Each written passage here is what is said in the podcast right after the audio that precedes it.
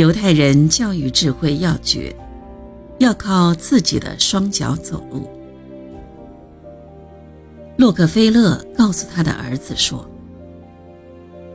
你希望我能永远同你一起出航，这听起来很不错。但我不是你永远的船长。上帝为我们创造双脚。”是要让我们靠自己的双脚走路。洛克菲勒家族从发迹至今已经绵延六代，仍未出现颓废或没落的迹象。洛克菲勒家族的节俭是出了名的。除此之外，还有很重要的一点，那就是洛克菲勒家族非常重视对子女独立精神的教育。洛克菲勒家族告诉孩子不要过分依附别人，甚至包括父母。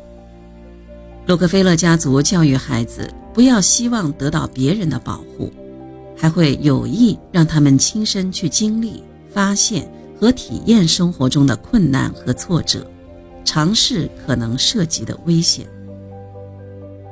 不仅是洛克菲勒，整个犹太群体都非常推崇个人的独立精神。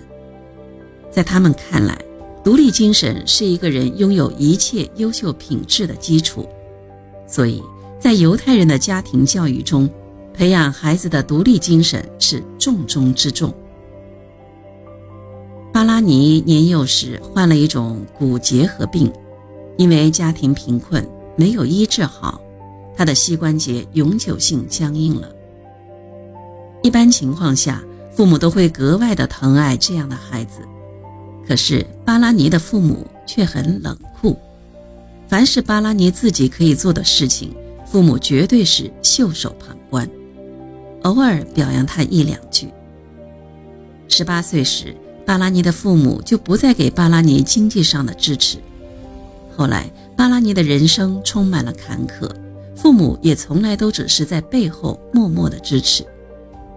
巴拉尼立志学医，在遭遇了无数次失败后。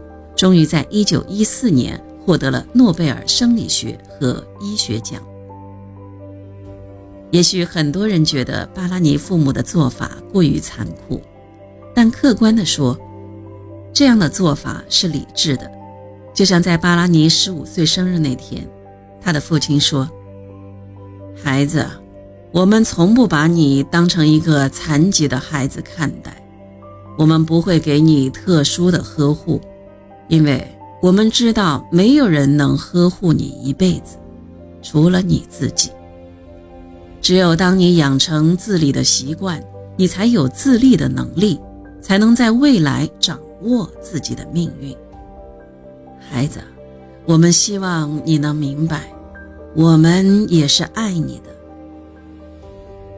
正是这种残酷的教育，让巴拉尼独立自强。走上了自己的成功之路。像巴拉尼这样的例子，在犹太人中不在少数。犹太人的做法值得我们借鉴。给孩子万贯财富，不如培养他的独立精神。财富可以流失，而独立精神是永存的财富。